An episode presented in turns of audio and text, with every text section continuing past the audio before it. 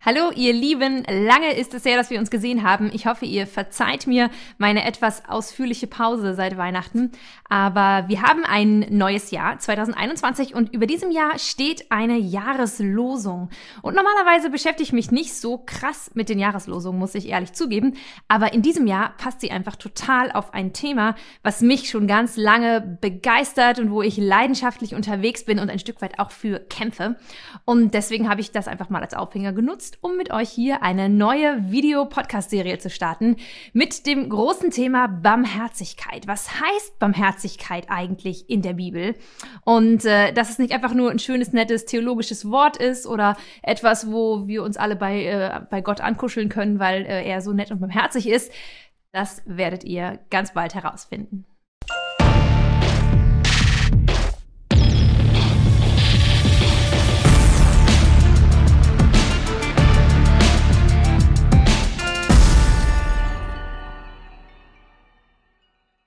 Seid barmherzig, so wie euer Vater im Himmel barmherzig ist. Das ist die Jahreslosung über diesem Jahr und sofort denken wir dabei an das Gleichnis vom barmherzigen Samariter, oder? Jeder kennt dieses Gleichnis. Jesus antwortet auf die Frage eines Schriftgelehrten danach, wie er ewiges Leben bekommen hat, mit diesem Gleichnis. Und zwar sagt Jesus ihm vorher, ja, ewiges Leben ist doch ganz klar, du musst einfach nur die Gebote Gottes befolgen. Und die Gebote fassen sich zusammen darin, dass es da heißt, du sollst deinen Gott lieben und du sollst deinen Nächsten lieben. Und dieser Mann fragt ihn dann, ja, okay, Gott lieben, okay, äh, kann ich mir irgendwie was drunter vorstellen, aber mein Nächster, wer ist denn mein Nächster? Und ich glaube, dieselbe Frage sollten wir uns viel öfter stellen, als wir sie uns tatsächlich stellen. In dem Gleichnis erfahren wir, dass der Nächste einfach der ist, der uns begegnet, der vor uns auf der Straße liegt, dessen Not wir wahrnehmen, der, der sich selber nicht helfen kann und wo wir vorbeilaufen, den wir sehen und wo wir helfen können. Das ist der Nächste. Und in einer Welt, in der wir leben, ist eben nicht nur der Obdachlose auf der Straße unser Nächster, und für manche ist das schon ein großer Schritt, so jemanden als seinen Nächsten zu behandeln und ihm mit Barmherzigkeit zu begegnen. Sondern in unserer krassen, globalen, digitalisierten Welt, in der wir von Medien überschüttet werden, sind auch Menschen, die völlig auf der anderen Seite des Globus leben, unsere Nächsten weil wir ihr Leid sehen, weil wir das sehen, was ihnen passiert und weil wir die Ungerechtigkeit sehen, in der sie leben.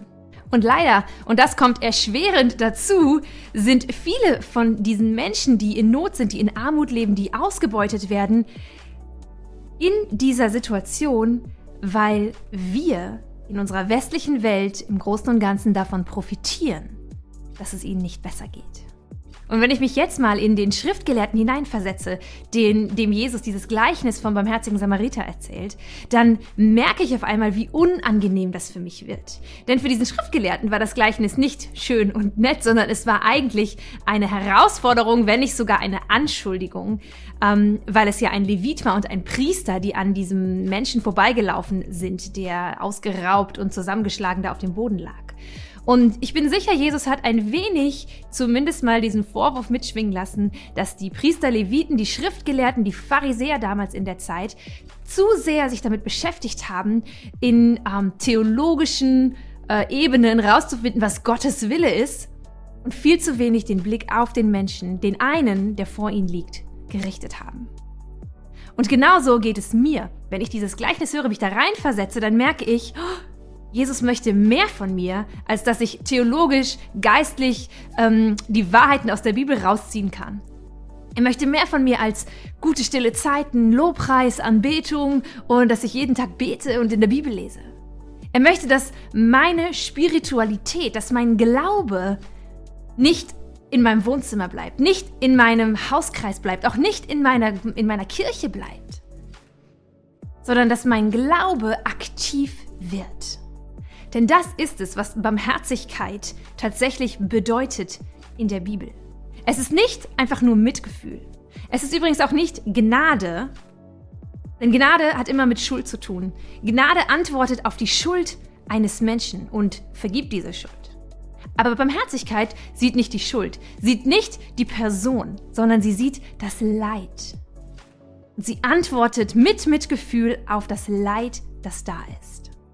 In meinen Recherchen zum Thema Barmherzigkeit habe ich eine spannende Entdeckung gemacht, nämlich dass das Wort Erbarmen, wo Barmherzigkeit herkommt, im Alten Testament auch die Gebärmutter ist, der Mutterleib. Das heißt, du kannst, wenn du im Alten Testament liest von Gottes Erbarmen, von der Barmherzigkeit, die Gott hat oder auch die er möchte, dass wir sie haben, kannst du ganz oft das irgendwie mit diesem Wort Mutterleib auch, könntest du es übersetzen, also allein rein vom hebräischen Sprachgebrauch her. Der Mutterleib ist für mich einfach ähm, das Bild, ich glaube, das Körperorgan, der Teil im Körper, der am krassesten ausdrückt, dass ein Mensch, der absolut bedürftig ist, der sich nicht um sich selber kümmern kann, der sich nicht selbst versorgen kann, der einfach nur einen Ort braucht, wo er wachsen und leben darf, dass es diesen Ort gibt. Und dieser Ort ist ein Ort der Geborgenheit, des Schutzes, der Versorgung. Ein Ort, wo jemand in dem Falle der Fötus, bedingungslos geliebt und versorgt wird. Das Baby im Bauch muss nichts dafür tun, dass es all das bekommt, was es braucht, um zu leben und zu wachsen. Und das ist für mich das Sinnbild geworden von Barmherzigkeit. Gott sagt zu dir, ich bin barmherzig. Ich bin dein barmherziger Gott. Und das bedeutet in erster Linie, dass seine Barmherzigkeit auch dir gilt. Da, wo du in Not bist, da, wo du Leid erlebst, da, wo du Trost brauchst, da, wo es dir schlecht geht, gilt Gottes Barmherzigkeit dir. Und sogar wenn du in selbstverschuldetem Leid steckst, denn erinner dich, Barmherzigkeit hat nichts mit Gnade zu tun, ja? Gnade würde heißen, Gott vergibt dir deine Schuld. Aber Barmherzigkeit beugt sich herab in deine Schuld und begegnet dir da, wo du bist. Barmherzigkeit Gottes schaut nicht darauf, ob du selbst schuld bist, sondern sie ist da. Sie begegnet dir in diesem Moment. Das bedeutet natürlich nicht, dass Gott sich nicht für deine Schuld interessiert. Ähm, und das heißt auch nicht, dass du nicht Konsequenzen deiner Schuld oder von den Dingen, die du halt im Leben verbockst, irgendwie tragen musst. Im Gegenteil, ganz oft müssen wir die Konsequenzen tragen von dem, was wir verbockt haben. Aber die Barmherzigkeit Gottes ist mit uns auf diesem Weg, wo wir schrittweise wieder rausgehen oder einfach leben lernen mit dem, was eben die Konsequenzen von all dem ist, was wir so in unserem Leben verbocken. Und dann ist der Anspruch der Bibel immer und immer und immer wieder, dass wenn du diese Barmherzigkeit Gottes erlebt hast, wenn Gott für dich ein Ort der Geborgenheit, des Schutzes, der Versorgung geworden ist, dann dann kannst du gar nicht anders. Zumindest solltest du nicht anders können, als selber zu so einem Ort der Geborgenheit, der Sicherheit und des Schutzes für andere Menschen zu werden. Seid barmherzig, weil Gott barmherzig ist. Das ist die große Herausforderung. Das ist der laute Ruf der hinter dieser Jahreslosung steckt. Sei du barmherzig. Und Barmherzigkeit ist tatkräftige Nächstenliebe. Sieh die Menschen, die in deinem Blickfeld sind und schau nicht weg, sondern hilf ihnen. Beziehungsweise, und das gilt jetzt ganz besonders für uns und auch für diese ganze Podcast-Serie, vielleicht gehört zu Barmherzigkeit auch, dass du anfangen musst, deinen eigenen Lebensstil zu hinterfragen. Denn was wäre denn, wenn du in diesem Gleichnis vom barmherzigen Samariter nicht einfach nur der bist, der vorbeigeht, die Not des Ausgeraubten dort sieht und ihm hilft, sondern was wäre, wenn du einer der Räuber gewesen bist, die dafür gesorgt haben, vielleicht nicht selber zugeschlagen, vielleicht nicht selber das Geld genommen, aber die irgendwo im Hintergrund davon profitiert haben, dass es diese Räuber gegeben hat. Vielleicht hast du ein Stück oder etwas von dem Geld bekommen, was die Räuber diesem Mann abgenommen haben. Was wäre, wenn du nicht nur herausgefordert bist, die Not zu sehen und zu helfen, sondern auch auszutreten aus einem System, wo du von der Armut und Not anderer Menschen profitierst. Und ich weiß, dass das kein Thema ist, mit dem ich die Türen einrenne oder das irgendwie super populär ist. Es ist kein Thema, das jeder hören möchte, weil wir uns selbst hinterfragen müssen und wahrscheinlich auch unser Leben verändern sollten. Aber ich glaube, dass wenn wir uns Christen nennen und wenn wir sagen, dass wir Jesus nachfolgen, sollte diese Frage, diese eine Frage uns bestimmen, was würde Jesus tun? Ganz konkret, wie würde er leben im 21. Jahrhundert? Würde Jesus bei Ikea einkaufen? Ist der Titel von einem Buch, den Tobias Feix geschrieben hat, kann ich empfehlen. Da ähm, lässt er mal so seinen ganzen Frust raus über unsere etwas verkorkste Konsumgesellschaft.